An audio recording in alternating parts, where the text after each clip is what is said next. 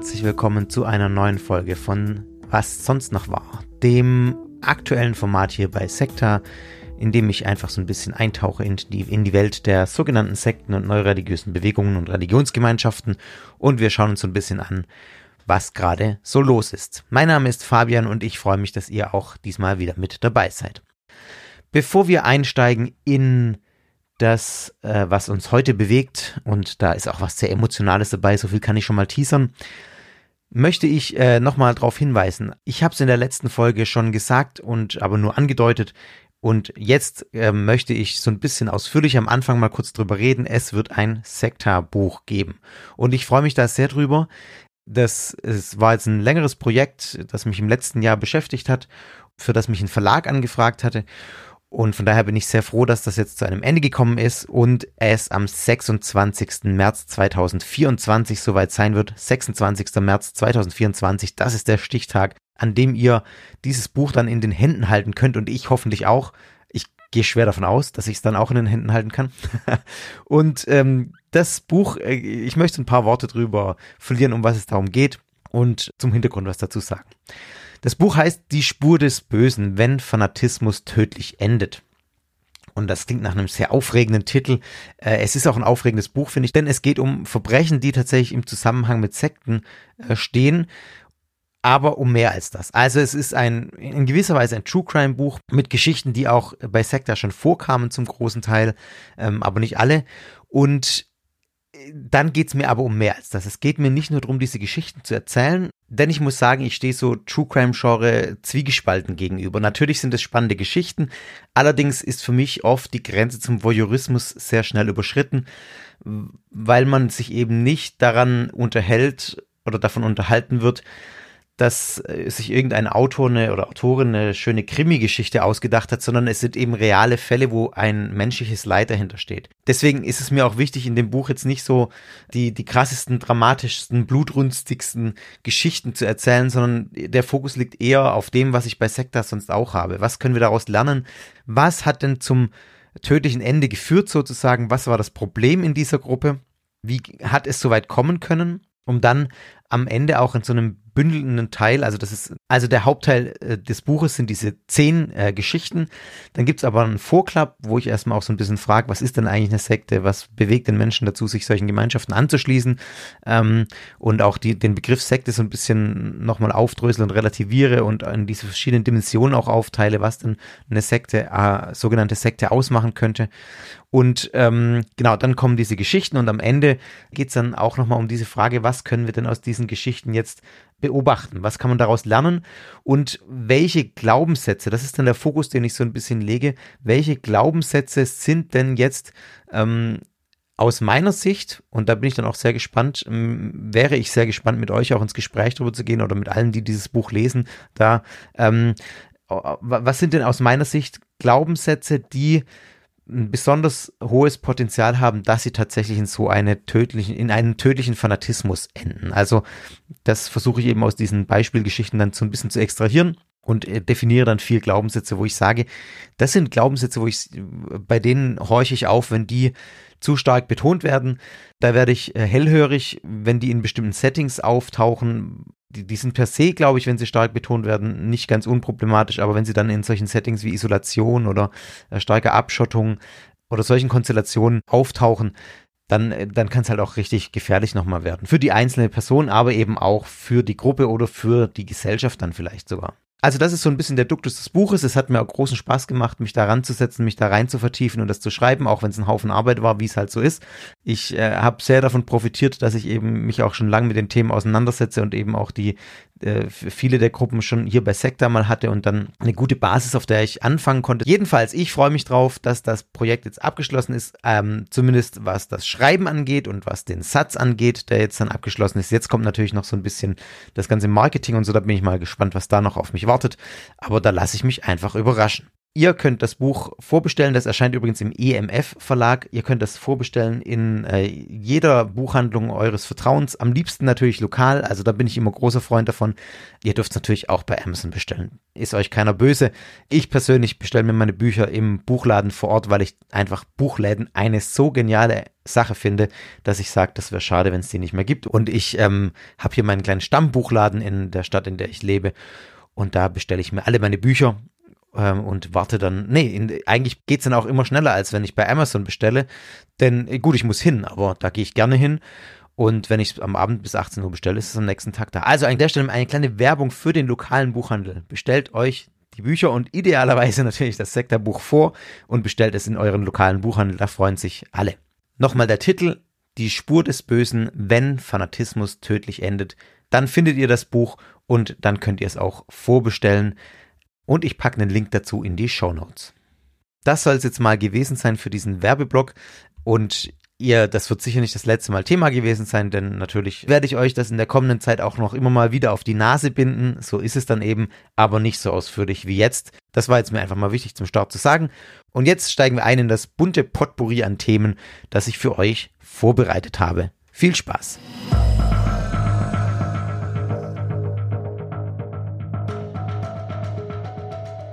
Und wir kommen zu unserem ersten Thema. Ein seit sechs Jahren verschwundener britischer Teenager wurde am 15. Dezember 2023 in Frankreich wiedergefunden, aufgegriffen, ähm, wie man es auch äh, nennen möchte. Genau, der Jugendliche, der ähm, den Namen Alex trägt, war im Alter von elf Jahren nach einem Urlaub mit seiner Mutter und seinem Großvater in Spanien im Jahr 2017 ähm, nicht mehr zurückgekehrt. Es war verabredet, dass sie einfach in Urlaub gehen und dann wieder zu seiner sorgeberechtigten Großmutter nach Oldham bei Manchester zurückkommen. Und seitdem wurde er vermisst. Äh, am Ende des Urlaubs hat die Großmutter wohl ein Video erhalten, äh, in dem ihre Tochter ankündigte, dass sie nicht mehr nach Großbritannien zurückkehren würde.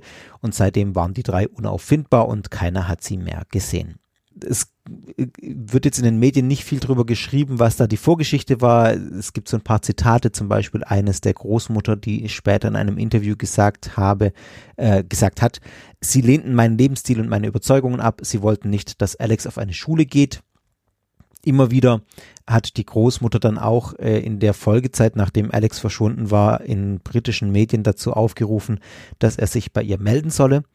Es gab dann auch in der Folgezeit Berichte äh, in französischen Medien vor allem. Ähm, da wurde dann berichtet, dass sich die drei einer Gruppe von AussteigerInnen angeschlossen hätten, die in den Pyrenäen in Zelten, Wohnwagen oder Hütten lebten.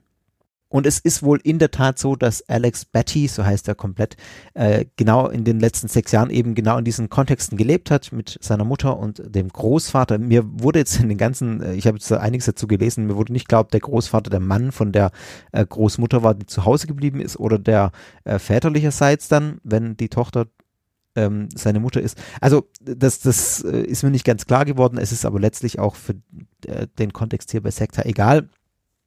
Also er hat die sechs Jahre, die letzten sechs Jahre da mit seiner Mutter und seinem Großvater zwischen Frankreich und Spanien gelebt, in den Pyrenäen irgendwo, ist ähm, da umhergereist äh, und ist letztlich dann jetzt Mitte Dezember aus eigenen, nach seinen eigenen Worten aus Sorge um seine Zukunft ausgerissen. Er habe keine Lust mehr gehabt auf das unstete Leben mit seiner Mutter ähm, und habe eben für sich keine Zukunft gesehen in diesen Lebenskontexten er wird da zitiert mit den Worten, umherziehen, keine Freunde, kein Sozialleben, arbeiten, arbeiten, arbeiten und nicht lernen. Das ist das Leben, das ich mir vorgestellt habe, wenn ich bei meiner Mutter geblieben wäre. In den Bergen, mitten im Nirgendwo. Das sagt schon einiges darüber aus, wie das Leben aussah in dieser Gruppe, in der er da unterwegs war. Äh, es ist so, dass die britische Polizei jetzt wegen mutmaßlicher Kindesentführung äh, ermittelt. Das berichtet zumindest BBC. Wie ist er jetzt aufgegriffen worden? Ich erzähle diese Geschichte noch kurz zu Ende. Alex war dann, wie gesagt, Mitte Dezember äh, unterwegs auf einer Straße, nachdem er da ausgerissen ist, in Südfrankreich. Ein Kurierfahrer hat ihn dann entdeckt, als er nachts um drei Uhr bei strömendem Regen mit einer Taschenlampe und einem Skateboard eine Straße entlang gegangen war. Und er sagt später, er war zu diesem Zeitpunkt bereits ungefähr zwei Tage unterwegs. Der Kurierfahrer hat ihm dann angeboten, ihn bis in den nächsten Ort mitzunehmen und äh, hat dann mit ihm natürlich auch gesprochen, als er ihn da so aufgegriffen hat und hat dann äh, von ihm seine äh, haarsträubende Geschichte, ich glaube, man kann sich anders sagen, erfahren. Die hat er ihm dann erzählt. Ähm, der Kurierfahrer wird später mit den Worten äh, zitiert. Er erzählte mir, dass seine Mutter ihn vor Jahren entführt hatte und dass er in einer Art spirituellen Gemeinschaft in den Bergen gelebt hatte. Ähm, seine Mutter sei ein bisschen seltsam drauf, habe er wohl gesagt. Und dieser Kurierfahrer hat dann auch gegoogelt nach dem Namen des Jugendlichen und hat dann festgestellt, dass er tatsächlich seit Jahren als vermisst galt. Er hat dem Teenager sein Handy gegeben und der hat dann via Facebook ähm, wohl seiner Großmutter in Großbritannien eine Nachricht geschrieben, äh, nämlich ganz lapidar, Hallo Oma, ich bin's Alex, ich bin in Frankreich, bitte hol mich ab. Dann hat ihn der Kurierfahrer bei der Polizei abgeliefert und da hat das Ganze dann seinen Lauf genommen und er wurde dann letztlich wieder auch nach Großbritannien zurückgebracht. Alex Betty wurde natürlich in Frankreich schon von der Polizei auch verhört und hat dann da auch eine Geschichte erzählt, wie er da geflohen ist aus dieser Gruppe. Das sei allerdings, so sagt er später, teilweise erfunden gewesen, weil er seine Mutter und seinen Großvater vor einer Verhaftung habe schützen wollen. Also das zeigt auch nochmal, er hat eine emotionale Verbundenheit zu seinen, seiner Mutter und seinem Großvater, obwohl die ihn da ähm, in diese Gemeinschaft reingebracht haben oder in diese, in diese Kontexte. Über seine Mutter sagte er später, sie ist ein toller Mensch und ich liebe sie, aber sie ist keine tolle Mutter. Sie sei gegen Impfungen, gegen den Staat und lasse keine anderen Meinungen zu. Und es hat wohl einen Streit gegeben und dann habe er letztlich dann endgültig gemerkt, dass er nicht mehr bei ihr bleiben könne. Es ist heute noch völlig unklar, wo seine Mutter und sein Opa gerade sind. Ich weiß, auch nicht, ob die aktiv gesucht werden.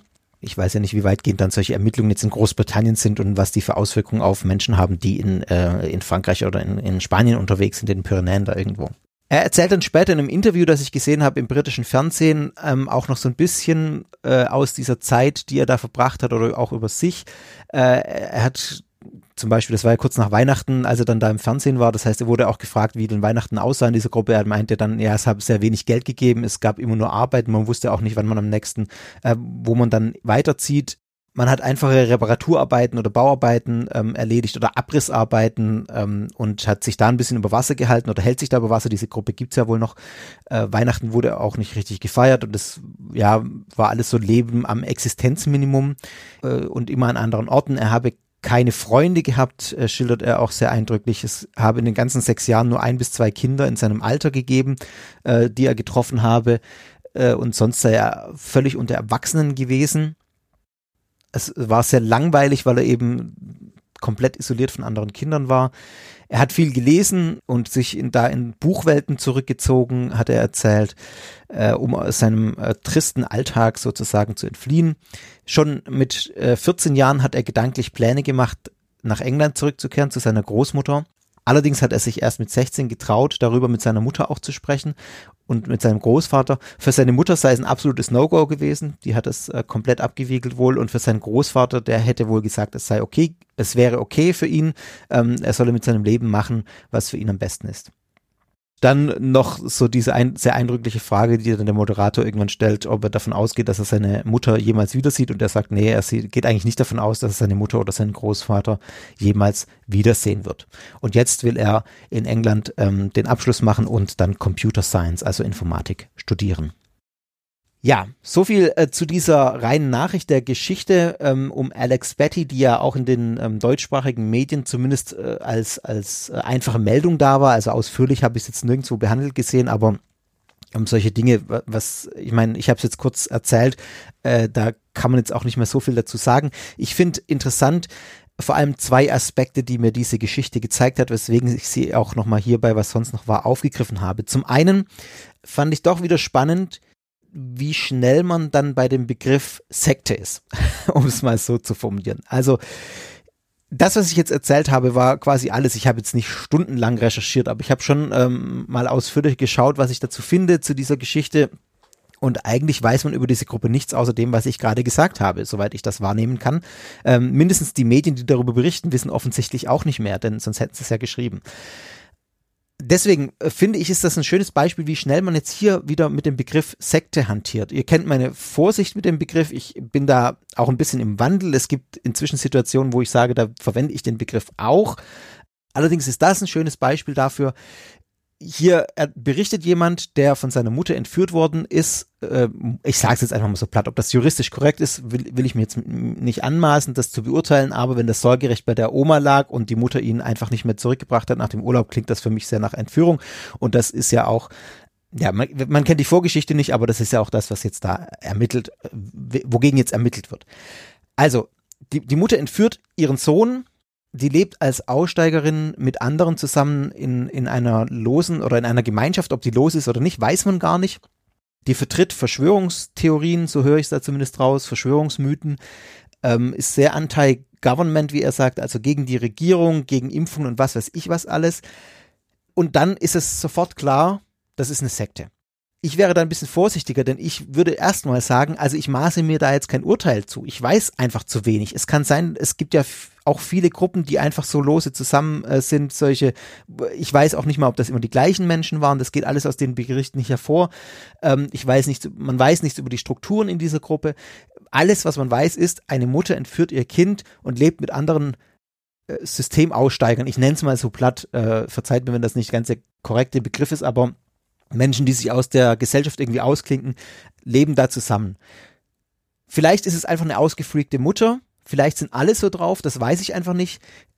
Aber ihr, ihr versteht vielleicht ein bisschen, was ich sagen will. Also das ist was ganz typisches Beispiel dafür, das ist unbekannt, ich weiß nichts drüber, es klingt irgendwie krude, also nenne ich Sekte.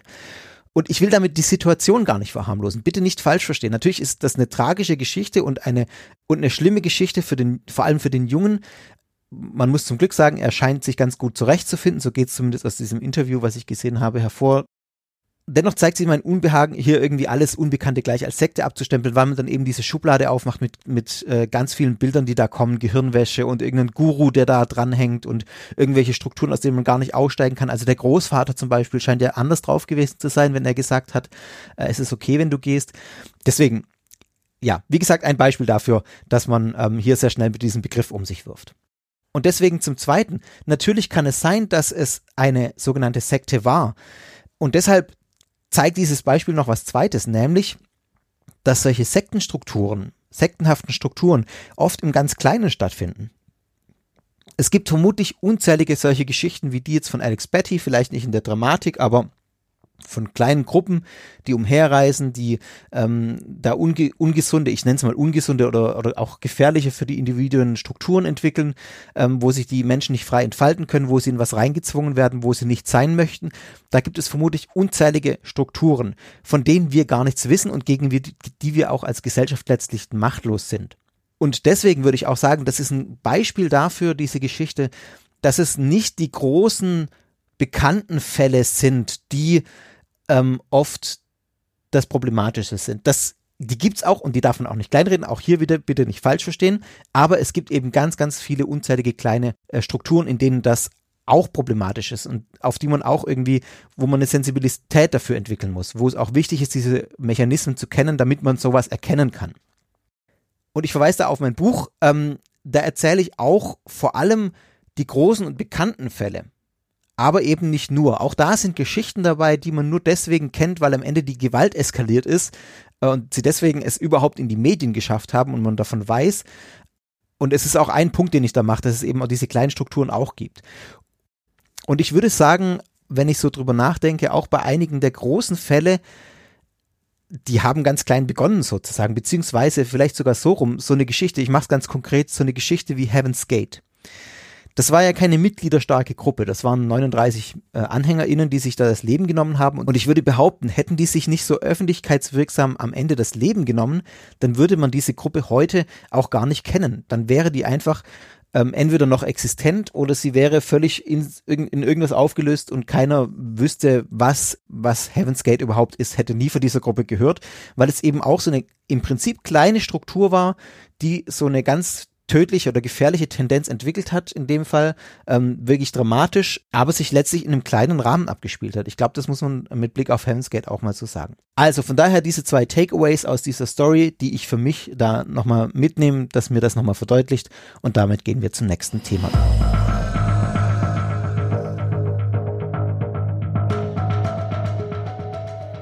So, dann kommen wir zu einem Thema, das mich persönlich aufregt. Ich sag's mal so. Das muss ich jetzt an dieser Stelle mal äh, bringen. Ich äh, bin ja sehr dankbar, dass ich diese Plattform, diesen Podcast hier habe, wo ich einfach tun und lassen kann, ähm, was ich möchte. Und das werde ich jetzt an dieser Stelle auch mal tun. Und das wird jetzt sehr persönlich. Also ja, hierbei, was sonst noch war, bin ich sowieso immer ein bisschen freier, das wisst ihr ja, und auch ein bisschen offener. Und in diesem Fall muss ich jetzt einfach was loswerden, was ich mich in den letzten Tagen, auch wenn es jetzt wieder durchaus ein paar Tage länger her ist, sehr beschäftigt hat und worüber ich einfach dachte, da, da, da würde ich gerne mal ein paar Worte dazu sagen, bei was sonst noch war. Ihr seid jetzt bestimmt gespannt, was kommt, ne? ja, Spannung aufgebaut. Ja, super. Wir waren als Familie auf einer Demo, wie äh, viele von euch auch mit Sicherheit, wenn man sich die Zahlen anschaut. Äh, an dieser Stelle auch mal ganz klar, äh, also steht auf, wehrt euch. Ähm, wir sind die Mehrheit, die eine tolerante, vielfältige Gesellschaft wollen und den braunen äh, und AfD-Lern kein Zentimeter. Das ist echt für mich eine Horrorvorstellung, wenn die irgendwie an die Macht bekommen, äh, an die Macht kommen. Deswegen äh, war es uns auch sehr wichtig, als Familie auf so eine Demo zu gehen und auch die Kinder mitzunehmen, damit wir das miterleben und auch merken, dass es wichtig ist, sich in, in dem Bereich zu engagieren, wenn Dinge passieren, die man nicht gut findet. Deswegen war es uns, war es für uns auch selbstverständlich, dass wir da als Familie hingehen. Auf dieser Demo in Stuttgart äh, waren wir, das ist die nächste, war, war die nächste große hier und auch die erste dann zu dem Zeitpunkt, waren dann auch diverse Menschen, die missioniert haben. Äh, das, da, da stand zuerst mal so ein, also es gab so mehrere Aspekte, unter denen ich das wahrgenommen habe. Zuerst sind wir also zur Demo hingelaufen, sind dann so äh, an so Plastikboxen vorbeigekommen, wo kostenlose Kalender verteilt wurden und kostenlose Kalender auch für Kinder. Also die Zielgruppe war explizit Kinder. Und äh, ich, ich habe gar nicht so richtig reingeguckt, was da alles drin ist, aber unser Sohn ist natürlich stehen geblieben, hat sich so ein, äh, hat sich so ein Zeugs dann auch genommen. Klar, mein kleiner Kinderkalender sehe ich hier gerade noch vor mir, genau. Und dann war noch so ein kleines Büchlein dabei. Mir war schon klar, dass das äh, von, von christlichen Missionaren kommt. Die hatten auch solche Warnwesten an. Ich weiß gar nicht mehr, was da genau drauf stand. Als wir dann näher zur Demo gekommen sind, da stand auch noch so ein, äh, was war das, ein Mercedes äh, Vito oder so, also so ein Kleinbus von Mercedes, wo auch noch was so drauf stand, Jesus rettet und dann, äh, also irgendwie so ganz klar diese Sühnetheologie, also Sühnetheologie heißt, man, man glaubt daran, dass äh, Jesus für unsere Schuld gestorben ist und unsere Schuld gesühnt hat, also dass er quasi an unserer Stelle am Kreuz gestorben ist und dass wir nur dadurch zu Gott kommen. Das ist so ganz kurz zusammengefasst äh, die, die Sühne-Theologie. Gott braucht Sühne für die Schuld der Menschen, weil die Menschen schlecht sind, die Menschen sind verderbt von Gott abgefallen und deswegen braucht es ein Sühneopfer. Das hat Jesus dargebracht. Er wurde von Gott für unsere Schuld bestraft und dadurch ist unser Weg zu Gott frei. Das ist so ganz klassisch die Theologie, wie man sie in fundamentalistisch-christlichen Kreisen findet, häufig in, in, auch, in, auch dann nicht nur in fundamentalistischen Kreisen, sondern auch in evangelikalen Kreisen und in konservativ-christlichen Kreisen ist das sehr verbreitet.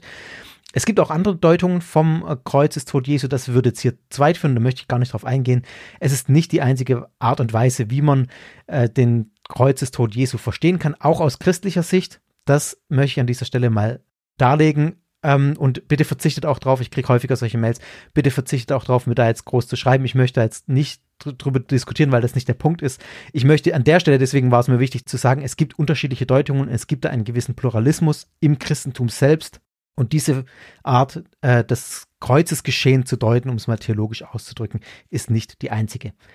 Aber das wird gleich noch ein bisschen wichtig, denn dieses Verständnis äh, steht total im Hintergrund dessen, was solche Menschen, die da missionieren, antreibt. Also das ist zumindest meine Wahrnehmung. Da könnt ihr mich jetzt auch gerne korrigieren, aber mein Eindruck ist, dass in gerade solchen Kreisen, wo dieser Sühnetod Jesu so in den Vordergrund gestellt wird. Dieses äh, Jesus ist für unsere Schuld gestorben, ähm, damit wir zu Gott kommen können. Dort findet man oft eine sehr hohe Motivation zu missionieren, denn der weitergehende Gedanke ist, ich muss das akzeptieren, ich muss an Jesus glauben, ich muss dieses Opfer Jesu anerkennen und ihm nachfolgen, denn nur dann wird sozusagen Gott besänftigt und nur dann sagt Gott, ja, dir ist deine Schuld vergeben und ich komme letztlich zu Gott. Wenn ich das nicht tue, wenn ich zu Lebzeiten nicht an Jesus glaube, wenn ich dieses Sühneopfer nicht anerkenne, dann lande ich in der Hölle. Und deswegen ist ein sehr hoher Drang da, Menschen zu missionieren, weil aus dieser Sicht, und die kann ich dann aus der Innenperspektive durchaus nachvollziehen, auch wenn ich diese Theologie nicht teile, Aus der Innensicht ist es eindeutig, dass um Menschen in die Ewigkeit zu bringen, muss ich sie zu Jesus bringen. Das ist das, was diese Menschen antreibt und das ist, das muss man erstmal so festhalten, ein Anliegen der Nächstenliebe aus der Innensicht. Die wollen Menschen retten, die wollen Menschen Gutes und deswegen missionieren sie sie. Das ist jetzt rein deskriptiv gesprochen. Ich finde, und das wird gleich deutlich, dass das sehr problematisch ist in mancherlei Hinsicht, denn es kommt immer auch ein bisschen drauf an, wie mache ich es. Und das wird jetzt wieder deutlich jetzt zu meinem Aufreger. Das war noch nicht mein Aufreger, das ist einfach mal eine faktische Feststellung und auch eine Beobachtung, die ich jetzt über Jahre gemacht habe, die ich auch in ein bisschen abgeschwächter Form, aber auch biografisch kenne und selber auch mal das tatsächlich äh, geglaubt habe. Warum habe ich jetzt so weit ausgeholt? Weil sich mir in diesem Kontext, an diesem Tag, äh, uns als Familie ganz persönlich nochmal gezeigt hat, dass so eine Theologie, so ein Glaube und vor allem auch die Art und Weise, wie er missionarisch in dem Fall vermittelt wird, traumatische Auswirkungen haben kann. Also, dass zum Beispiel Kinder abends nicht einschlafen können, weil sie weinen, aufgrund von Dingen, die sie gehört haben. Ich versuche jetzt ein bisschen abstrakter zu machen. Ihr könnt euch dann aber auch denken, was, was passiert ist. Eines der Familienmitglieder der jüngeren Generation hat sich natürlich da bedient bei diesen kostenlos verfügbaren Kinderkalendern. Sehr leseeifrig, natürlich liest äh, man da alles, was einem zwischen die Finger kommt. Und das war in diesem Fall ein Traktat äh, mit dem Titel Die Lawine. Und ich habe mir lange überlegt, ob ich ihn ganz vorlese. Ich mache es tatsächlich. Das geht ungefähr acht Minuten. Ich habe es gerade schon eingesprochen. Ihr könnt sonst in den Kapitelmarken überspringen, aber ich mache das, weil das, glaube ich, schon auch sinnvoll ist, den ganzen Duktus mal mitzukriegen. Von daher, jetzt hört ihr diese Geschichte. Und ich melde mich hier kurz vom Schneiden, denn ich habe gerade das nochmal angehört, als ich es zusammengeschnitten habe und dachte, nee, da muss ich einen Hinweis hingeben, weil ich eure Hintergründe nicht kenne, eure biografischen Situationen, was ihr erlebt habt. Es geht darum, dass hier ein Kind stirbt. Und wenn ihr euch das nicht anhören könnt oder wollt, dann überspringt am besten mindestens die Geschichte. Also die nächsten rund acht Minuten. Ferien, endlich Ferien. Die Sonne klettert gerade über die hohen Schweizer Berge. Mit einem Satz ist Henry aus dem Bett. Er öffnet das Fenster weit. Nichts ist schöner als strahlender Sonnenschein, duftende Wiesen und schulfrei. Er hat sich sehr auf diese Ferien gefreut. Sein Vater hat ihm nämlich ein tolles Versprechen gemacht. Zum ersten Mal darf er hoch oben in den Bergen die Schafe weiden, ganz allein. Henry ist mächtig stolz darauf. Das Waschen und Frühstücken geht an diesem Morgen außergewöhnlich schnell. Die Mutter muss überhaupt nicht drängen. Während sie ihm den Rucksack packt und aufsetzt, gibt ihm der Vater noch ein paar Tipps mit auf den Weg. Erwartungsvoll stapft Henry los. Schafe hüten, das ist keine Arbeit für den Schweizer Jungen, ganz im Gegenteil, es ist sein liebstes Hobby. Während die Schafe zufrieden weiden und sich die allerbesten Grasbüschel aussuchen, beobachtet er Käfer. Auch die hübschen Wiesenblumen begeistern ihn. Wenn er neue entdeckt, dann sucht er ihren Namen in seinem Naturkundebuch. Oft wandert sein Blick weit in die Ferne, wo die gewaltigen Gletscher in den Bergen leuchten. Hier oben ist es still und man kann gut nachdenken. Manchmal muss Henry laut lachen, wenn ein paar freche Lämmer ulkige Luftsprünge machen oder ihre Kämpfchen vorführen. In den Bergen die Herde weiden, das ist echt spannend. Oh, dort kommt ein Wanderer den schmalen Pfad herauf. Und jetzt kommen noch so Comicbilder, aber ich ähm, beschreibe die jetzt nicht einzeln. Ich glaube, man versteht es auch so, wenn ich einfach nur die Textblasen vorlese. Grüezi, Junge, wie heißt du? Grüezi, ich bin der Henry. Du bist ganz allein hier oben? Hast du denn keine Angst? Überhaupt nicht. Ich habe Ferien und darf zum ersten Mal allein die Schafe hüten. Echt mutig, Henry. Dann bist du ja ein richtiger Hirte. Sag mal, kennst du eigentlich den guten Hirten? Nein, wer ist das? Das ist Jesus Christus, der Sohn Gottes. Vor etwa 2000 Jahren kam er auf die Erde, um den Menschen Gottes Liebe zu zeigen. Doch die Menschen wollten ihn nicht als den Retter annehmen. Sie nagelten ihn wie einen Verbrecher ans Kreuz, obwohl er nie etwas Böses getan hatte. Das war ja gemein. Ja, Gottes Sohn musste für unsere Sünden leiden und sterben. Wir hatten den Tod verdient, aber er nahm die Schuld auf sich. Doch Gott hat ihn nach drei Tagen vom Tod auferweckt. Jetzt ist er wieder im Himmel. Er sucht verlorene Schafe und will sie retten. Das verstehe ich nicht. Was sind denn verlorene Schafe? Die Antwort steht in der Bibel. In dem Buch, das uns alles über Gott und Jesus Christus sagt. Dort vergleicht der Herr Jesus jeden Menschen mit einem Schaf, das ungehorsam ist und am liebsten eigene Wege geht. Wer ohne Jesus lebt und nicht an ihn glaubt, der ist wie ein verlorenes Schaf. Eins, das macht, was es will. So wie Bertha, die macht auch oft, was sie will. Der gute Hirte, der Herr Jesus, liebt uns Menschen trotzdem. Er will, dass wir auf seine Stimme hören und ihm nachfolgen, denn es ist sein größter Wunsch, dass jeder in den Himmel kommt. Kann er mich auch dahin bringen, wenn ich gestorben bin? Ja, das kann er. Aber zuerst muss noch etwas geschehen. Glaube an den Herrn Jesus und bekenne ihm deine Sünden. Henry wird rot. Wie oft hat er schon Böses getan? Willst du das, was dem guten Hirten nicht gefällt, in einem Gebet zugeben? Die schlechten Taten, Worte, Gedanken und weitere Sünden, die du noch weißt? Er vergibt dir alles und du kannst ein ganz neues Leben anfangen. Henry setzt sich auf einen großen Stein und denkt eine Weile nach. Kann ich das jetzt gleich hier machen? Henry wünscht sich sehr, ein reines Herz zu bekommen. Der Wanderer setzt sich zu ihm und erklärt ihm, dass man mit dem Herrn Jesus wie mit einem guten Freund sprechen kann. Dann betet Henry. Er sagt dem Herrn Jesus alles, was ihm einfällt. Die Schlägerei auf dem Schulhof, den bohrenden Neid. Er gibt zu, dass er auch schon mal geklaut hat. Herr Jesus, all das Böse, das ich getan habe, tut mir sehr leid. Bitte vergib mir.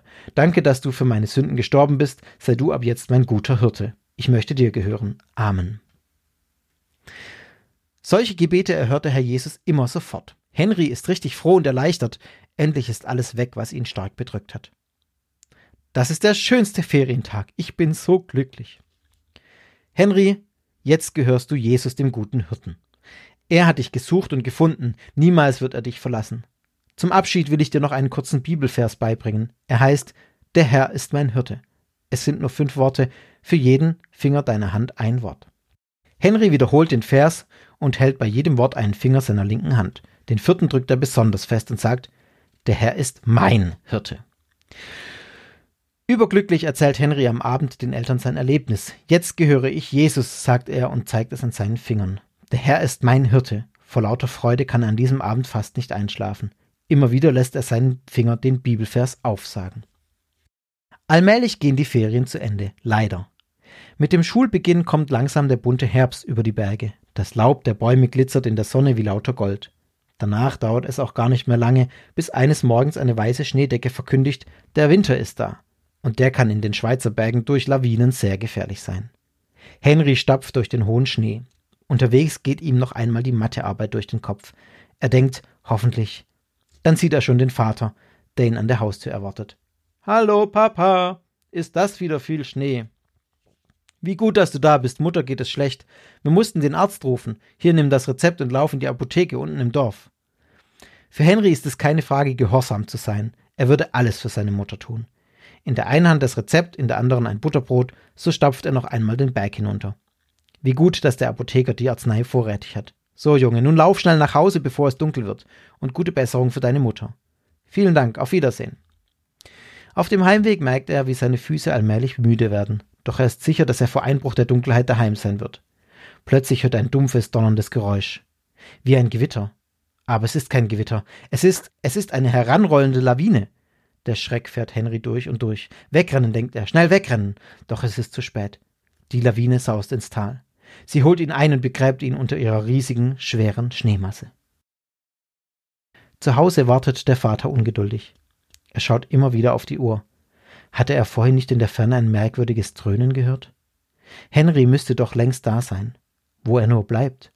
Die kranke Mutter macht sich große Sorgen und faltet die Hände zum Gebet. Der Vater geht ans Telefon. Grüezi, Herr Brunner. War unser Sohn bei Ihnen in der Apotheke? Was? So lange ist er schon auf dem Rückweg? Ja, ja, das denken wir doch auch. Er müsste längst daheim sein. Es wird ihm doch nichts zugestoßen sein. Die Stimme des Vaters zittert, als er sich verabschiedet. Schnell nimmt er eine starke Lampe. Er alarmiert die Bauern und zieht mit ihnen los, um seinen Sohn zu suchen. Stundenlang graben sie in dieser kalten Nacht in den riesigen Schneemassen einer niedergegangenen Lawine. Würden sie den Jungen lebend finden? Keiner sagt ein Wort. Eine furchtbare Ahnung macht sie stumm. Endlich entdecken sie ihn. Der Vater beugt sich über seinen leblosen Sohn. Jede Hilfe kommt zu spät. Henry ist tot. Fassungslos betrachten sie den Verunglückten. Sie entdecken, dass seine rechte Hand den linken Ringfinger hält.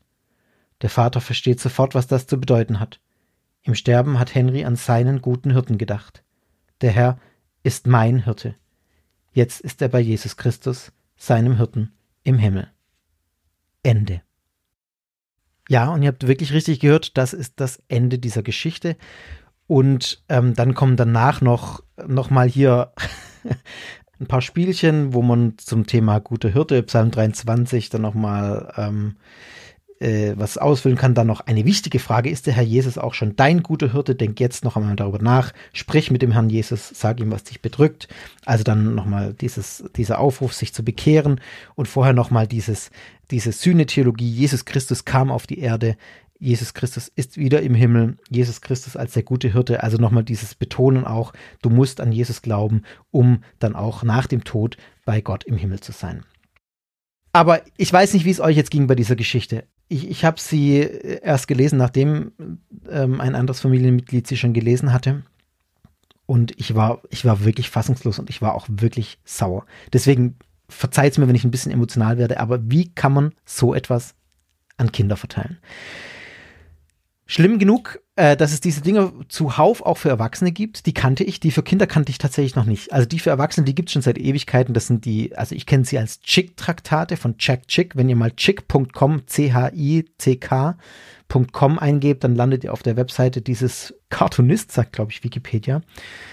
Äh, die haben, habe ich aus meiner Jugend kenne ich die und die, die habe ich auch einige davon gelesen. Ich hatte mal eine Zeit, wo ich die gesammelt hatte, nie wirklich aus Überzeugung, sondern einfach, weil ich damals schon schockiert war ein bisschen. Die enden alle mit, alle ähnlich. Also eigentlich immer, oder soweit ich mich erinnere, ich habe jetzt schon ewig keins mehr gelesen, geht es immer am Ende irgendwie drum, dass jemand stirbt und dass er dann in den Himmel oder in die Hölle kommt. Und natürlich kommt er nur in den Himmel, wenn er an den Herrn Jesus geglaubt hat, so wie in dieser Geschichte gerade auch. Und ansonsten wird auch immer relativ bildhaft von diesem Sündenpfuhl und dem Feuerpfuhl gesprochen, von der Hölle, in der alle landen. Und ja, also ich, ich fand jetzt auch nochmal beim Lesen, wie perfide das ist. Das fängt so harmlos an mit diesem, oh, schönen Ferien und so. Das zieht natürlich die Kinder rein. Dann gibt es eine tolle Feriengeschichte. Er darf Schafe hüten, ist ja für Kinder auch immer toll. Und dann, ähm, also mal ganz von der Absurdität dieser Szene, die da beschrieben wird, wie er diesen Wanderer dann trifft, äh, der dann sofort ihn mit dem, mit diesem missionarischen äh, zuredet. Aber das dann so, also wirklich unerwartet für Kinder vor allem, die, also ich bin, bitte nicht falsch verstehen, ich bin kein Gegner davon, äh, mit Kindern über das Ste Sterben und den Tod zu reden. Und es gibt auch und gab auch bei uns äh, Situationen, wo wir das getan haben, weil es einfach nahe lag aufgrund von Ereignissen im familiären Umfeld und so. Da, kein, kein Ding. Aber bitte, ich möchte es pädagogisch sinnvoll tun und ich möchte es selber in der Hand haben und möchte nicht, dass mein Kind auf, auf der Straße irgend so Kinderkalender in die Finger kriegt und da noch ein Traktat dabei liegt, wo er dann äh, Albträume davon kriegt, weil er sich vorstellt, wie er da dieser, äh, dieser Junge ist oder wie er an diesen Jungen denkt, der jetzt da in der Lawine gestorben ist. Und dann, ja, das Ende ist dann, jetzt ist er beim Jesus, bei Jesus Christus, seinem Hirten im Himmel, und dann ist doch alles gut. Was ist denn da so schlimm dran? Also mal ganz überspitzt formuliert ist das die Aussage dieses Heftes. Und ich finde es wirklich, ich sage so deutlich, ich finde das zum Kotzen. Entschuldigung, ich sage solche Worte normalerweise im Podcast, sag's nicht so deutlich, aber das ist einfach unter aller Sau und das geht überhaupt gar nicht. Punkt. Es, ich verstehe es nicht, wie man sowas an Kinder rausgeben kann. Und ja, ihr merkt, ich, ich bin da wirklich aufgebracht und das äh, wäre ich auch, wenn ich jetzt nicht direkten, den direkten Bezug dazu hätte. Aber ich finde, das ist so eine unfassbar unmögliche und perfide Art zu missionieren. Ich kann es gar nicht in Worte ausdrücken und ich glaube, ihr spürt und merkt vielleicht, wie mich das bewegt und äh, was ich eigentlich sagen will. Und deswegen lasse ich es mal bei dem Kommentar. Aber das ist eine reine Angstmacherei. Das ist eine, ähm, das, das vermittelt eine furchtbare Theologie meiner Ansicht nach. Und es verängstigt Kinder. Und denken wir doch mal einen Schritt weiter. Wenn Menschen so ein Ding lesen, ob als Kind, ach, ich, ich kann es immer noch nicht fassen, dass es als Kind ist, egal, ob als Kind oder als Erwachsener, auch diese Chick-Traktate, die sich an Erwachsene richten, die lesen sowas und da wird eine Angst geschürt. Es wird missioniert mit Angst. Es geht nur darum, Menschen Angst zu machen. Pass auf, du könntest jeden Augenblick sterben. Was ist dann? Bist du in der Hölle oder kommst du in den Himmel? Und dann, wenn dann Menschen zum Glauben kommen oder Christen werden, dann werden sie das nur aus Angst. Das ist die Motivation, die dahinter steckt, wenn Menschen so ein Traktat lesen und dann Christen werden. Aus Angst. Und das ist was, da könnte ich mich einfach, ähm, und tue es ja auch, wie ihr gerade hört, einfach maßlos drüber aufregen, weil Angst kein guter Motivator ist für irgendeinen Glauben. Das ist ungesund. Das sorgt für riesige Probleme, das sorgt für psychische Probleme. Da ist so ein, so ein Heulkrampf wegen einem Kind, das äh, stirbt, äh, noch das kleinste Problem, um es mal vorsichtig zu sagen. Glaube, der Angst macht, ist einfach kein gesunder Glaube. Weil ich ja auch ständig in der Angst leben muss, was passiert denn, wenn ich jetzt irgendwie vom Glauben abfalle? Was passiert, wenn ich da draußen dem bösen Satan begegne und dann doch auf der falschen Seite stehe? Was, bis, was passiert dann, wenn ich diese und diese Regeln nicht beachte? Also einfach nur furchtbar. Ich kann es nicht anders sagen. Und das wird hier Kindern vermittelt, äh, ganz unbedarft, ohne dass sie darauf vorbereitet sind. Da steht ja nicht mal vorne drauf irgendwie, Achtung, hier geht's um Tod. Äh, Achtung, hier stirbt ein Kind, dann wüsste ich als Elternteil vielleicht auch schon, äh, ja komm, nehme ich mal lieber weg. Aber das klingt ja, das auf dem Ding hier vorne drauf, das ist schon so ein schönes Murmeltierchen abgebildet. Dann ist dieser Henry abgebildet mit zwei Schäfchen, die er in der Hand hat, ein Adler, eine Berghütte und dann steht hier die Lawine drauf. Und hinten drauf steht die Lawine. Erlebe mit Henry einen besonderen Tag auf der Alm. Er lernt jemanden kennen, der auch dein bester Freund sein will. Doch dann an einem Schneetag im Winter, da passiert etwas. Also, es ist einfach unfassbar perfide. Ich kann es nicht anders sagen und ich kann mich nur abgrundtief darüber aufregen, und ihr versteht hoffentlich warum. Also deswegen habe ich es vorhin auch nochmal gesagt, ich verstehe die Dringlichkeit, die theologische Dringlichkeit, die dahinter steht. Ich muss Menschen erretten, aber, aber so, also bitte, das, und, und dann, keine Ahnung, dann kriegt einer dieses Traktat in die Hand von 1000 und einer sagt, oh ja, jetzt glaube ich an den Herrn Jesus und die anderen 999 denken, was ist denn das für ein Scheiß, äh, mit dem will ich gar nichts zu tun haben. Also das wird immer nicht bedacht, dass für jede Person, die sich dadurch, dadurch angeblich bekehrt, da gibt es ja dann immer solche tollen, tollen Zeugnisse, ich habe mich durch so ein Traktat bekehrt, durch jede Person, die sich dadurch bekehrt, gibt es halt Dutzende, Hunderte andere, die davon abgeschreckt werden und nie irgendwas damit zu tun haben wollen und auch völlig zu Recht. Völlig zu Recht. Ja, also um meinen, meinen Ärger noch ein bisschen zu erden, von wem ist das Ganze? Das Ganze ist von einem Verein Verbreitung der Heiligen Schrift aus Eschenburg. Das steht jetzt auf diesem Traktat hinten drauf, als da kann man eine Postkarte hinschicken, damit man noch eine Bibel kriegt, eine kostenlose. Nee, danke. Und dann gab es noch Traktate für Erwachsene, auch die da verteilt wurden, habe ich natürlich mitgenommen, weil es mich interessiert, die im Prinzip die gehe ich jetzt nicht durch, aber die schlagen genau in die gleiche Kerbe, nur dann eben ein bisschen für die Erwachsenen. Äh, wo finde ich Rettung steht da vorne fett drauf. Und die werden verteilt von der Lukas Schriftmission und vom Jeremia Verlag. Äh, werdelicht.de Worte leben auf Instagram heißen die. gehört weder einer Kirche noch einer Sekte an, steht hier nochmal drauf, sondern ist eine Plattform für bibeltreue Christen. Ja, Lass uns mal über den Begriff Sekte reden an der Stelle. Äh, nee, äh, genau. Aber äh, Lukas Schriftenmission versteht sich selber als eine christliche, bibeltreue Schriftenmission, die sich von allen Sekten sowie Sonderlehren distanziert. Äh, der, der Sektenbegriff wird da sehr anders verstanden, als ich ihn verwende hier bei Sekta, wenn ich ihn denn verwende.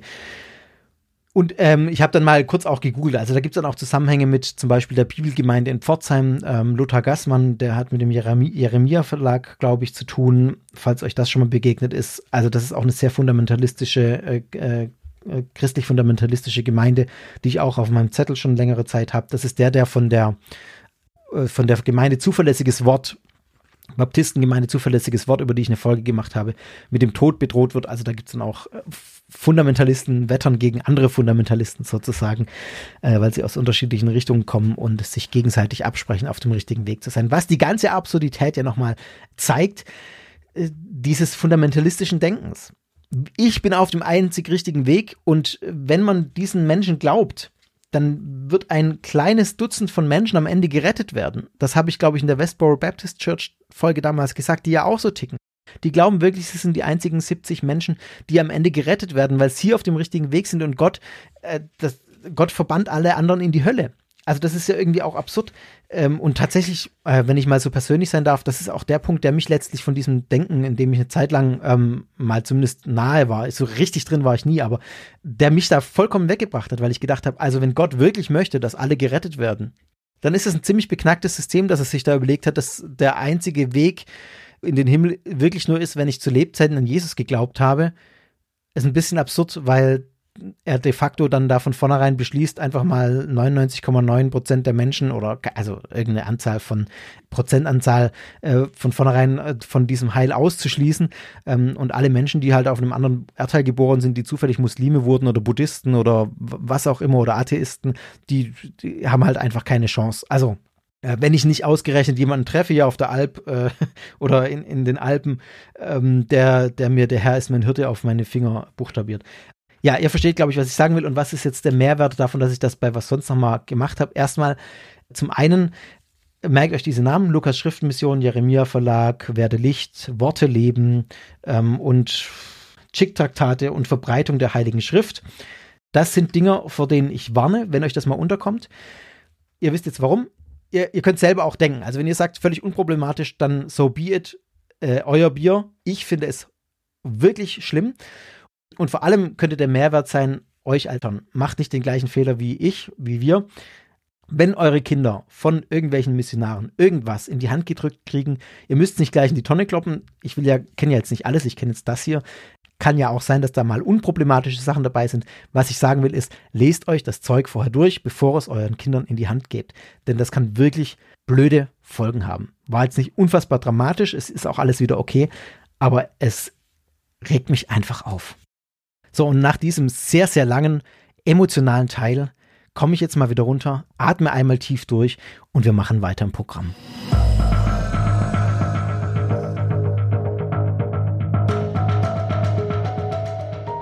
Und es geht weiter mit Scientology mal wieder. Es gibt einen Bericht des Guardian, der sich auf äh, Recherchen des Observer be bezieht, ähm, wenn ich das richtig verstanden habe.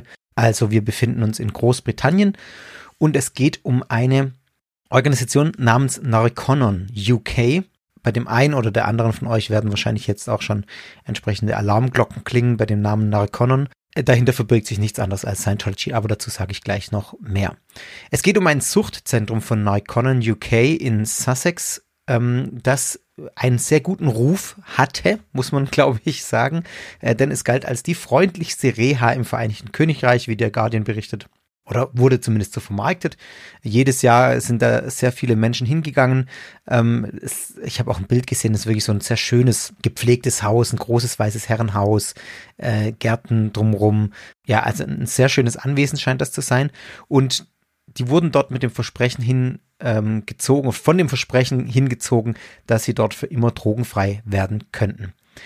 Diese Wohltätigkeitsorganisation, die diese Einrichtung betreibt, Narconon UK, ist nach eigenen Angaben weltweit führend bei der Bekämpfung von Drogen- und Alkoholmissbrauch und behauptet, ähm, durch verschiedene Kuren, unter anderem durch eine sogenannte Sauna-Entgiftung, hohe Vitamingaben oder psychologische Übungen, bessere Ergebnisse zu erzielen als alles, was sonst so auf dem Markt draußen verfügbar ist. Ich formuliere das mal so.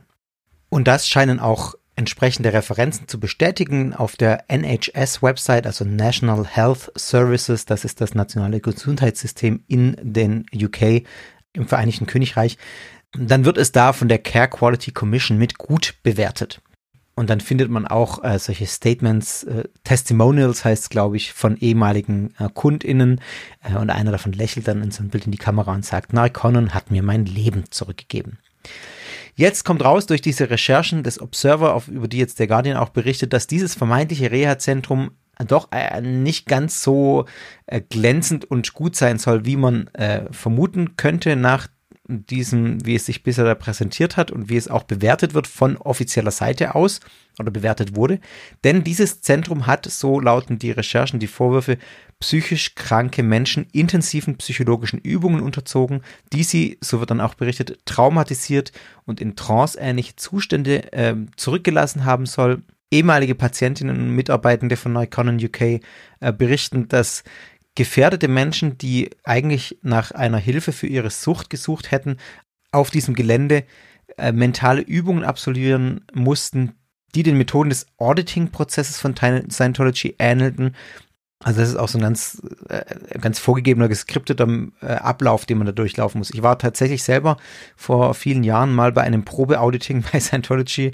Das war noch äh, lange vor meiner Podcast-Zeit und in meiner Studienzeit. Also ihr merkt auch, wie lange mich das Thema schon beschäftigt. Das ist jetzt, dass ich da bei Scientology war, müsste jetzt ungefähr zwölf Jahre her sein und ähm, habe so ein Probeauditing mal mitgemacht. Also das ist schon, kann ich nachher nochmal vielleicht auch Bezug drauf nehmen. Aber ja, das ist schon äh, auch ziemlich krass, finde ich. Aber äh, zurück zum, zum Thema zunächst mal noch.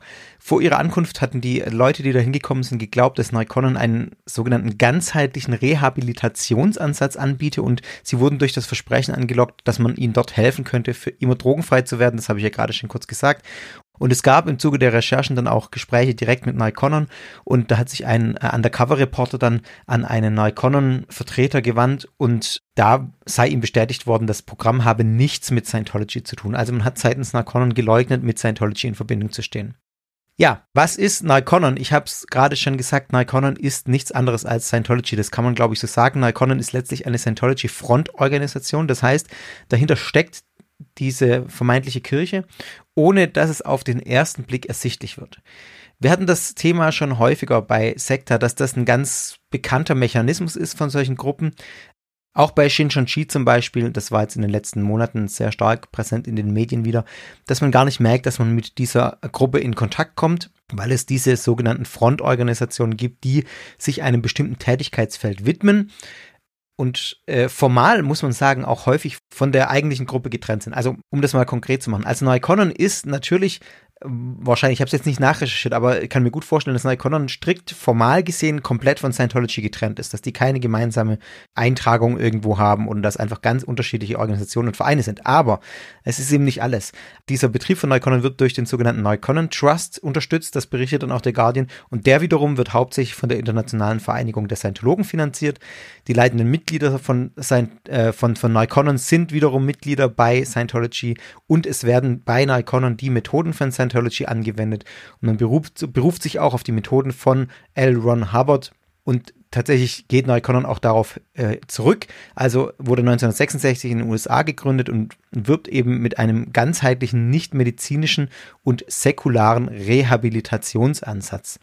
Und das beruht eben auf der Überzeugung, die Ron Hubbard, der Scientology-Gründer, damals schon geäußert hatte, dass giftige Drogenrückstände noch lange nach dem Konsum der eigentlichen Droge im Körper verbleiben und dort eine biochemische Barriere für das geistige Wohlbefinden bilden. Und um diese Rückstände zu beseitigen, absolvieren dann die PatientInnen eine ja, ähm, man nennt es da Entschlackungskur und die besteht dann aus zum Beispiel fünfstündigen Saunagängen, Laufbandtraining durch hohe Dosen an Vitaminen, Später gibt es dann auch psychologische Übungen und einen Kurs, dessen Ziel ist dann auch, ist insgesamt, also der Kurs und allen den Methoden, die ich gerade genannt habe, einen reinen Körper und einen reinen Geist zu erlangen. Man muss an der Stelle mal ganz klar sagen, dass Harvards Theorien über diese Drogenrückstände von der wissenschaftlichen Gemeinschaft abgelehnt werden. Äh, die sind nicht wissenschaftlich. Suchtexperten argumentieren, dass die Methoden nicht evidenzbasiert seien, die hier angewendet werden. Neukonnen wiederum sagt, ja, unser Ansatz ist solide und besteht natürlich darauf, dass das alles funktioniert. Und es gibt auf der ganzen Welt über 30 Neukonnen-Zentren, die Hilfe bei Substanzen wie Alkohol, Marihuana, Kokain, Heroin und verschreibungspflichtigen Medikamenten anbieten. Und ähm, Neukonnen behauptet inzwischen Zehntausende von Leben gerettet zu haben durch die dort angewendeten Methoden. Es ist sehr erschreckend, was da jetzt ans Licht kam. Da gibt es dann Berichte von PatientInnen, die in einigen Fällen so lange an diesen sich immer wieder wiederholenden Übungen teilgenommen hätten, während sie sich aufgrund ihrer psychischen Gesundheit oder ihres früheren Drogenkonsums dann auch äh, paranoid gefühlt haben, paranoid wurden und dann auch zusammengebrochen seien.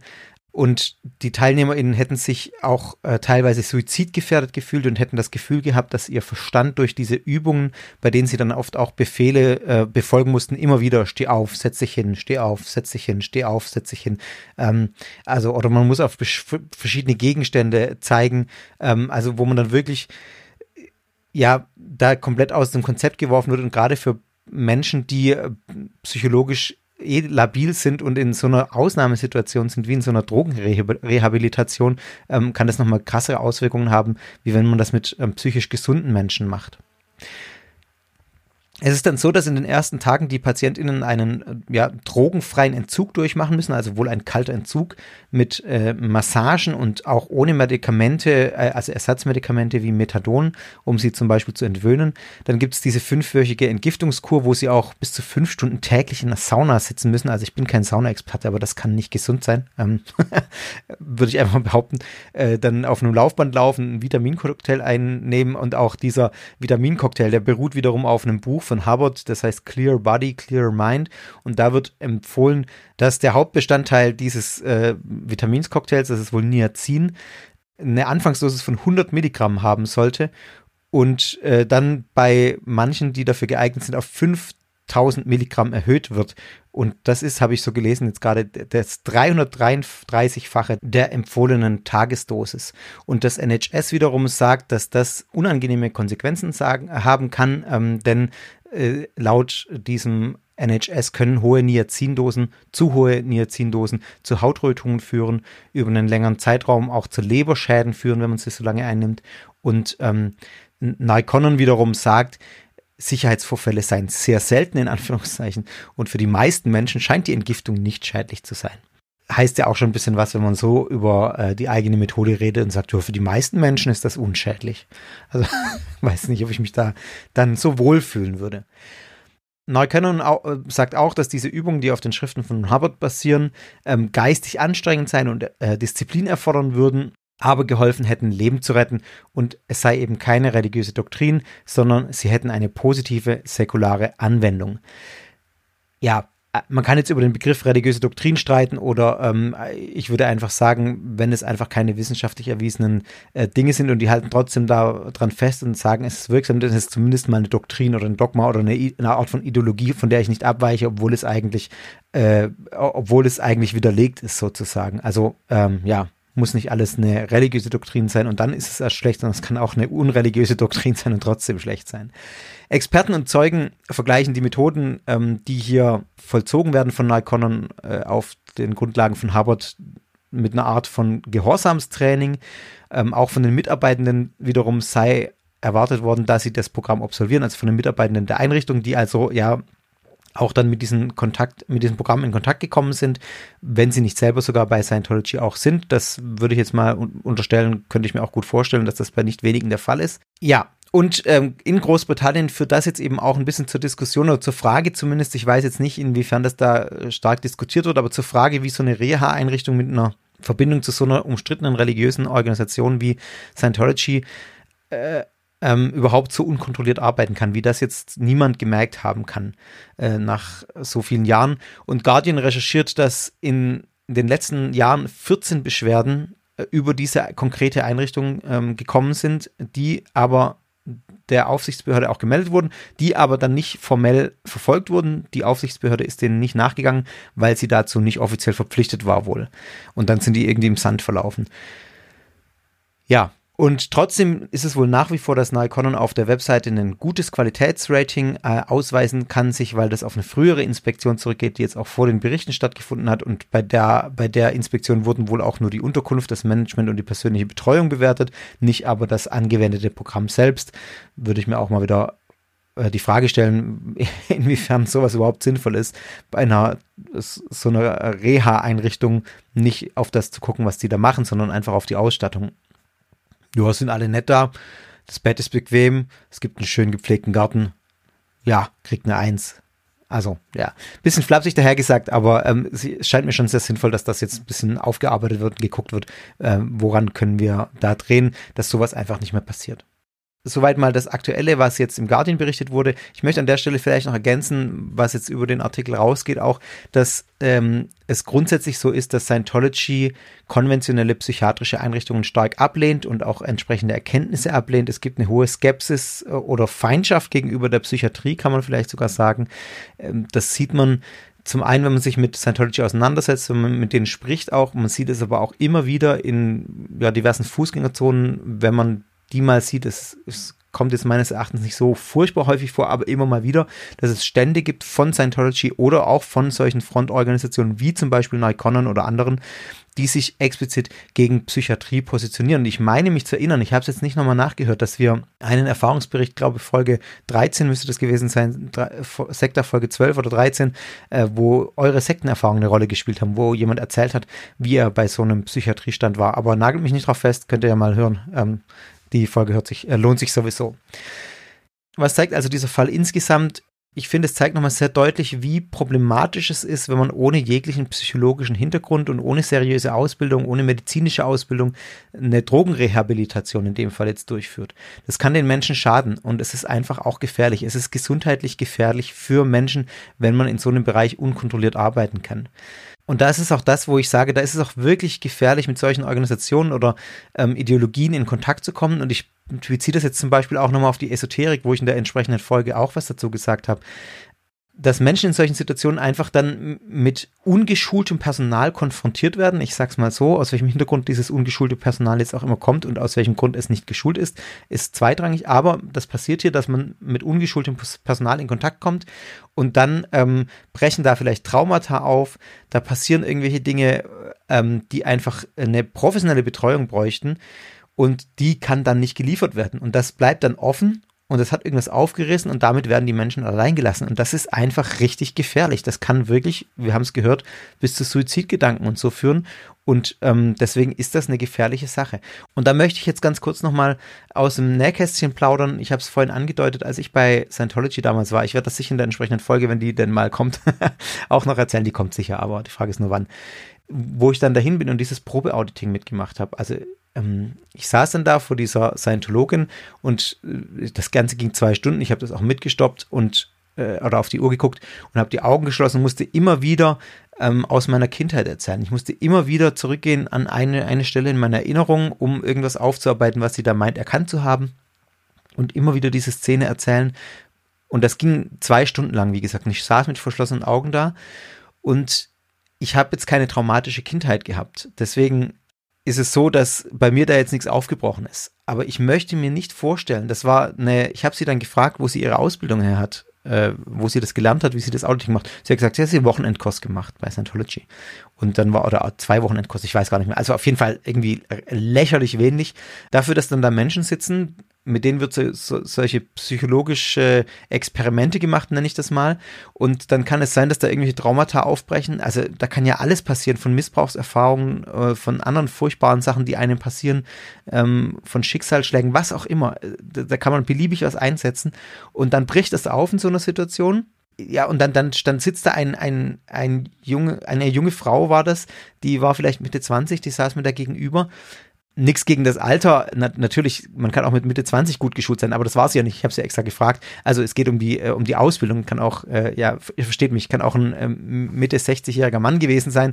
Aber wenn der nur einen Wochenendkurs besucht hat, äh, wie, er, wie er sowas zu tun hat und keinerlei psychologische Ausbildung hat, keinerlei therapeutische Ausbildung, wie, man, wie er mit sowas umgeht, dann kann das einfach richtig böse enden. Und das habe ich da im eigenen Leib erfahren. Das war eine relativ unangenehme Situation, die jetzt bei mir nichts nichts aufgebrochen hat, wo ich aber schon gemerkt habe, dass das, oh, nee, das hat sich nicht gut angefühlt. Und ja, wo ich mir dann einfach vorgestellt habe, was wäre, wenn mir sowas passiert wäre, wenn ich da zusammengebrochen wäre, dann wäre ich da allein mit dieser Person gewesen. Ähm, und nee, also ihr, ihr versteht, glaube ich, den Punkt, den ich machen will, ähm, den ich auch an der Stelle nochmal durch so eine eigene Erfahrung jetzt mit konkret Scientology tatsächlich auch ähm, nochmal sagen kann, dass ich das für wirklich problematisch und gefährlich halte und gerade wenn es dann mit Neukonnen ja Menschen anzieht, die solche traumatischen Erfahrungen sehr sicher haben, weil es um Dro Drogenrehabilitation geht. Also da geht es ja um eine, um eine Bewältigung eines Problems, das ich im Leben habe. Ja, und das ist einfach nicht wissenschaftlich abgesichert, das ist nicht medizinisch, schreiben sie ja selber sogar. Ähm, das basiert einfach auf irgendwelchen kruden Theorien, ich sag's mal so platt auch, die sich ein, äh, ein Mensch im, im Mitte des 20. Jahrhunderts einfach so ausgedacht hat, ohne irgendwelche entsprechende Ausbildung. Ihr versteht meinen Punkt und deswegen finde ich ja die Aufklärung nochmal wichtig, denn meine Grundeinstellung ist ja Menschen können erstmal selber entscheiden, was mache ich denn? Wie gehe ich jetzt mein Problem an, das ich habe? Aber die Menschen sollten eben dazu auch wissen, worauf sie sich einlassen. Und gerade wenn es um vulnerable Gruppen geht, so wie Menschen, die eben Drogenprobleme haben, ist es besonders krass, wenn man sie dann mit sowas lockt wie jetzt Scientology und dann eben nicht Scientology draufschreibt und schreibt, wir lehnen Wissenschaft ab, wir äh, halten nichts von Psychiatrie sondern wenn man dann behauptet, wir haben hier die Methode, die besser wirkt als alles andere, was einfach nicht belegt ist und sie dann mit diesen Mitteln lockt und dann auch noch hintenrum äh, mit einer Frontorganisation, dass man ja nicht auf die Idee kommt, dass sich hinter Scientology irgendwie eine, eine umstrittene religiöse Organisation verbinden könnte, äh, verbergen könnte. Man kann von Scientology nicht erwarten, hier zurückzustecken. Das muss ich an der Stelle auch nochmal, glaube ich, so deutlich sagen denn die sind ja davon überzeugt, dass es funktioniert. Die stecken ja da drin sozusagen. Also wichtiger ist also die staatliche Kontrolle und es ist wichtig, dass sowas eben nicht nur oberflächlich geprüft wird, sondern dass man da genau hinschaut. Gerade bei solchen Einrichtungen, die wirklich auch gesundheitlich relevant und gefährlich werden können. Ich weiß jetzt nicht, wie der Stand in Deutschland ist. Laut Webseite gibt es zumindest in Deutschland kein Rehabilitationszentrum von Neukron und ich habe da auch in die Webseite mal hingeschrieben und habe noch keine Antwort erhalten. Das ist jetzt auch schon wieder eine Woche her. Ähm, also so furchtbar aktiv scheinen die hier nicht zu sein anscheinend. Falls ich noch eine Antwort kriege, werde ich natürlich berichten. Aber äh, in Italien gibt es sieben solche Rehabilitationszentren. Das fand ich schon extrem viel. Ich habe vorhin gesagt, rund 30 seien es weltweit, sieben davon in Italien. Weiß ich jetzt ehrlich gesagt nicht, warum die in Italien so stark sind. Also wäre vielleicht auch nochmal ein genaueres Hinschauen wert. Und soweit zu diesem Scientology-Abschnitt. Und dann gehen wir weiter zum nächsten Thema.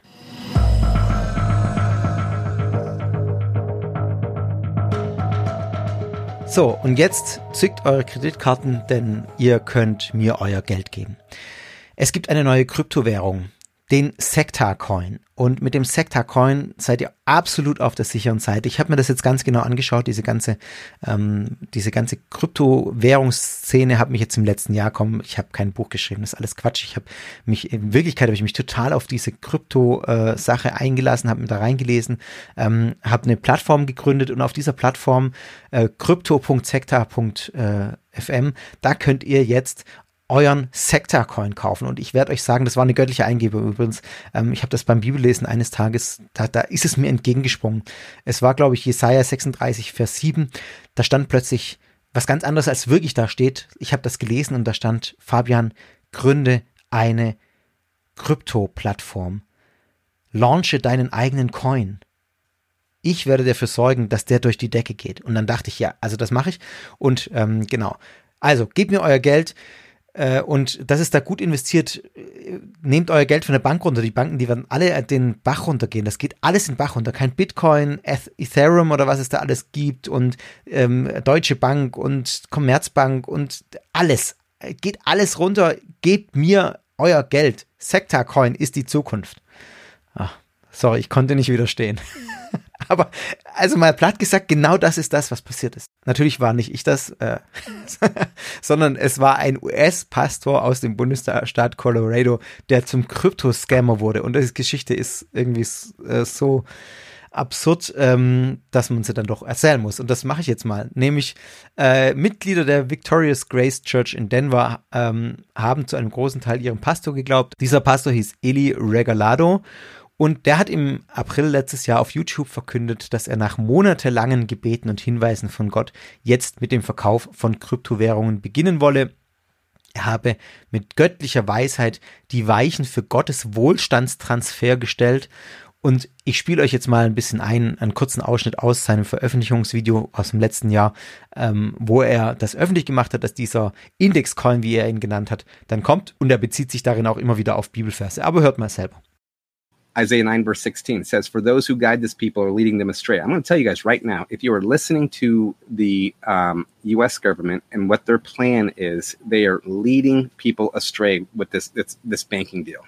It is a house of cards. We are seeing that. Okay. And those who are guided by them are brought to confusion. And this isn't, you know, God is not a God of confusion. It's very, very simple. If you look at banks, they buy bonds, what bonds do they buy? They buy treasury bonds. Why? It's the most secure thing that you can buy. When those start failing, guess what happens? Banks start failing. If we go and put your money in a bank backed by those bonds, you might as well just just just you know hold up your cash right now, light on fire, and just save us all some time. Okay, it it doesn't work. It's it's it can't work. It, and so the Lord's saying we're going to have to do a new thing. It's a new thing. Ever since we started this, it's a new thing. People are like, well, why are you building your own blockchain? Because it has to be its own new thing. God wants it that way. Why are you building your own exchange? Because it has to be its own new thing. God wants it that way. Well, why are you launching this way? Because it has to be its own new thing. God wants it that way. Period. Said done. And every time that we have said this, and everyone thought we were crazy until we did it. And this is the this is the last little bullet in the gun before this thing gets fired Okay. And we are launching, and we are launching next Tuesday on the 11th, and we are launching with Bitcoin, Ethereum, and Index Coin. Um, coming back now, uh, Isaiah 10, verse 3 says, To whom will you flee for help, and where will you leave your wealth? And I'm just, because I was praying, I'm like, Lord, are you sure there's not another option? Like, are you sure there isn't like another way that we can do this? And Lord said, there, there's none of these monetary systems are safe. They're not. There's there's there's nowhere that people can turn um, and have their money safe. And and um, and this is this is the Lord says. He goes, "You're I'm entrusting you with this, son. I'm entrusting you and your wife with this to lead this and to make sure that when people come in, it's it's set up, it's set up and it's protected. It's protected, and that's the whole thing with the audits and everything else. It's so that it's protected. You know that most cryptocurrencies they'll launch, get hacked, people lose money, and then they do an audit right? We did all this stuff on the on the front side to make sure that we were above and beyond reproach and that we weren't one of those many companies that launched prematurely, had to stick their foot in their mouth, lost a bunch of money, and then had to sit there and try to rebuild trust with the consumers. It doesn't work. Ezra 7 verse 4 says, take care and be calm. Holy Spirit says, take care and be calm. Every, Holy Spirit says, everybody be cool, right? Do not fear, do not be faint hearted. God always provides a way for his people. And what he's telling us in 7 8, he said, Ephraim will be shattered so that it is no longer a people. And the Lord said, Ephraim, he goes, I'm comparing this to the dollar as the reserve currency. It is about ready to be shattered. Now, you guys. Ja, ich weiß jetzt nicht, wie weit ihr da alles verstanden habt, ist auch erstmal zweitrangig. Äh, das Ganze zeigt mal wieder sehr viele absurde Sachen. Zum einen, zum einen vor allem auch nochmal die absurde Bibelauslegung, die man in solchen Kreisen immer wieder findet. Also das habe ich ja auch schon so häufig bei Sektor durchgekaut. Hier nimmt äh, Eli, ich nenne ihn jetzt einfach der Einfachheit, der Einfachheit halber, Eli, ein Vers aus Jesaja 7, Vers 8. Und falls ihr euch wundert, er zitiert im Video übrigens falsch. Er sagt Esra 7, Vers 8. Und so steht es auch auf der Folie, die da zeigt. Es stimmt aber nicht, es ist Jesaja 7, Vers 8. Und da heißt es, Ephraim wird zerstreut werden. Wer ist Ephraim? Ephraim ist einer der Söhne Josefs, der jüngere Sohn von Josef und das bezeichnet dann später in der Bibel auch Siedlungsgebiete in Israel. Später identifiziert man das auch mit dem äh, Nordreich. Also es ist quasi so ein, äh, ein Begriff ja für einen Zusammenschluss von Stämmen, äh, kann man vielleicht sagen, von israelischen Stämmen.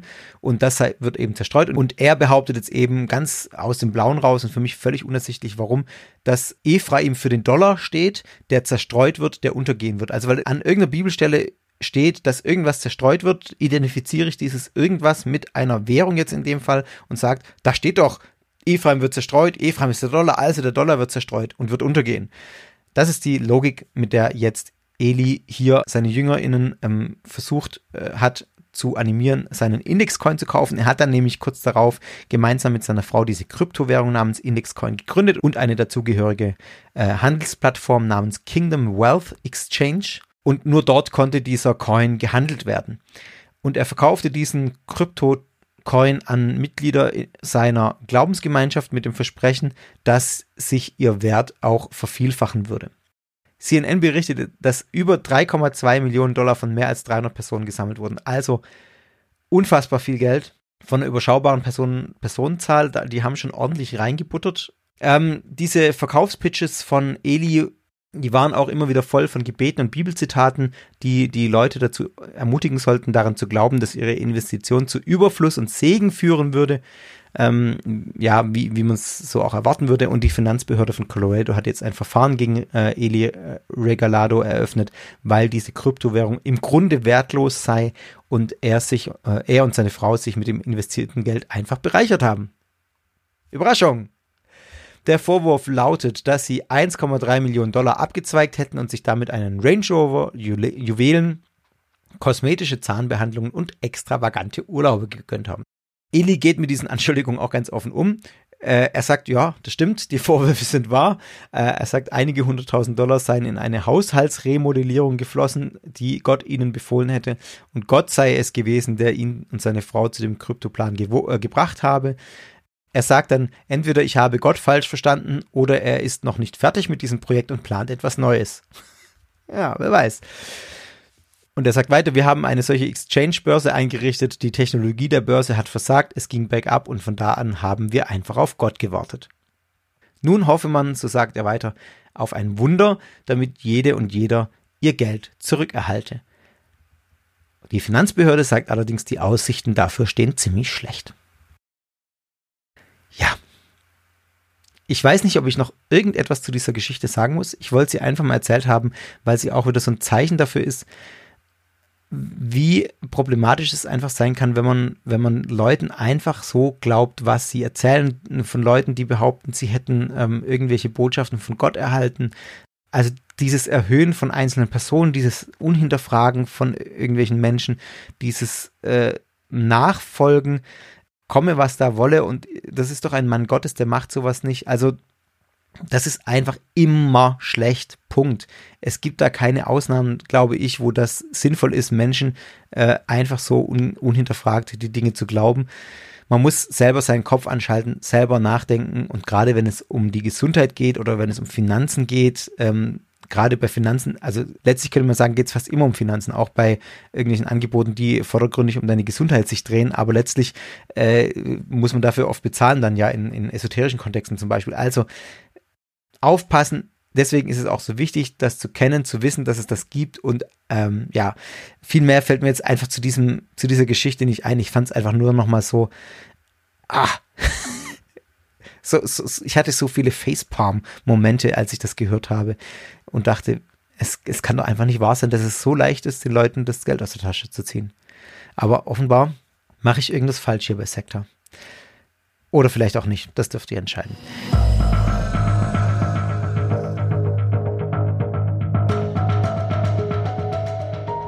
So, und damit sind wir am Ende dieser Folge und ich habe noch zwei kleinere Punkte, die im Prinzip auch Nachrichten sind oder Dinge, die man hier besprechen könnte, die ich allerdings sehr knapp halten möchte und deswegen jetzt einfach noch hier an den Schluss hänge. Zum einen gab es im ORF einen Bericht über die Veränderung der Sektenlandschaft in Anführungszeichen in Österreich von der Bundesstelle für Sektenfragen. Die Ulrike Schießer war da in äh, im, im Gespräch mit dem ORF.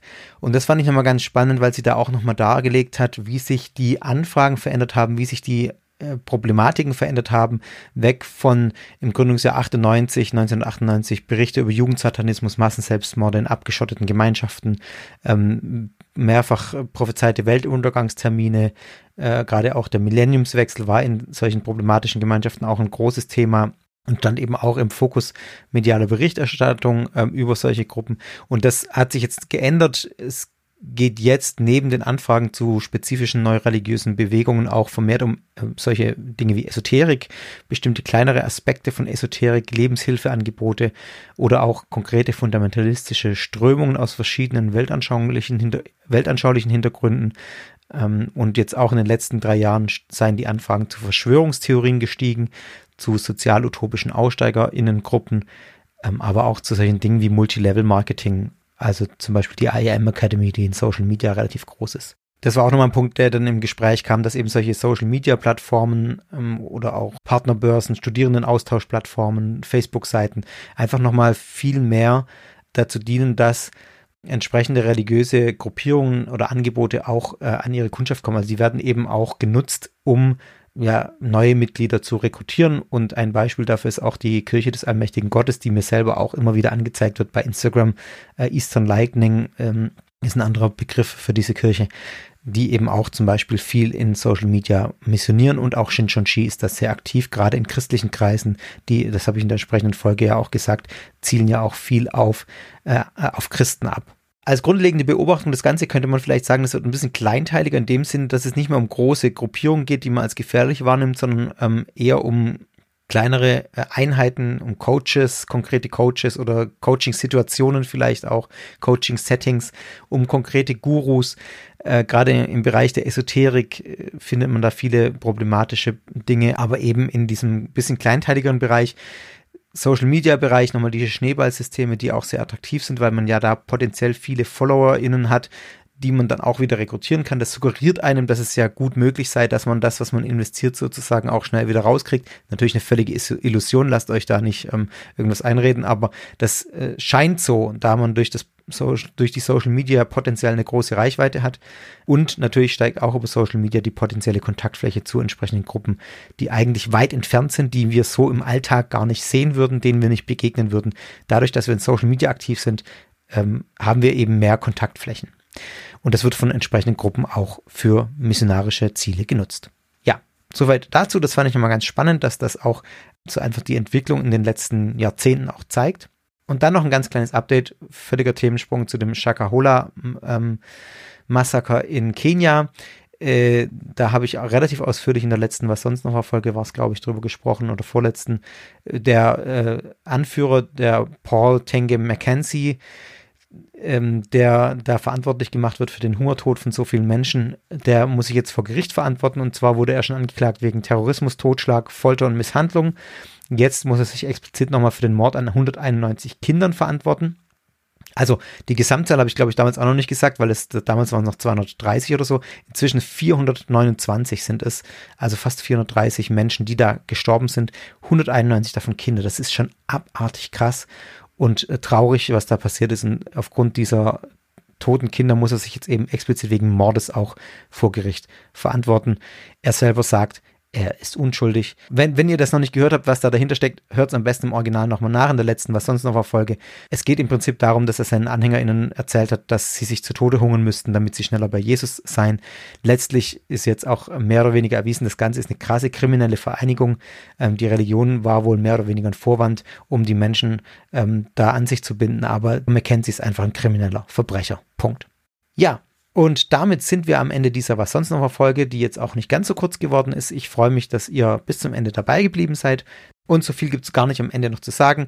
Äh, kommt auf den Discord-Channel, da bin ich jetzt auch wieder aktiv. Äh, findet ihr in den Shownotes den Link. Folgt mir auf Instagram, at Podcast. Da probiere ich gerade ein neues Format aus mit solchen kurzen Reels, wo ich auch ein bisschen was zum Thema Sekten oder Religionspsychologie einfach in ein bisschen anderes Format mal darlege, in kurzen Videos.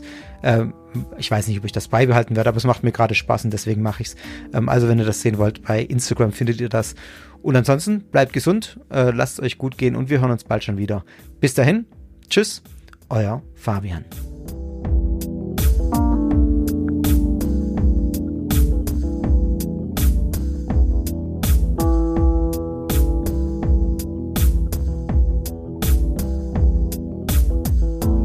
Sektor ist Teil des Ruach Jetzt Netzwerks.